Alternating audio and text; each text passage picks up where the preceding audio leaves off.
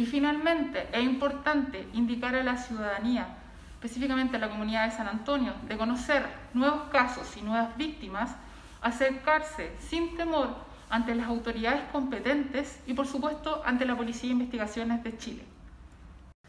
La Policía de Investigaciones de Chile, a través de los detectives de la Brigada Investigadora de Delitos Sexuales de San Antonio, realizaron diversas diligencias investigativas, dando cumplimiento a instrucciones del Ministerio Público, con la finalidad de establecer los hechos denunciados durante los años 2019 y 2020 por los delitos de violación y abuso sexual de mayor de 14 años, donde las víctimas corresponden a dos mujeres mayores de edad, quienes contactaron a un quiropráctico en el sector de Tejas Verdes de esta comuna con la intención de realizarse masajes de relajación y descontracturante, quienes coinciden e indican haber sido agredidas sexualmente por parte de esta persona en su consulta particular y terapéutica.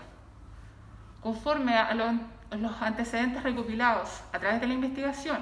y el análisis de esta información, es que la fiscal a cargo de esta causa determinó judicializar y gestionar la respectiva orden de detención en su contra para materializarse el día de ayer en horas de la tarde por personal especializado y el día de hoy será puesto a disposición del Tribunal de Garantía de esta ciudad para el respectivo control de detención.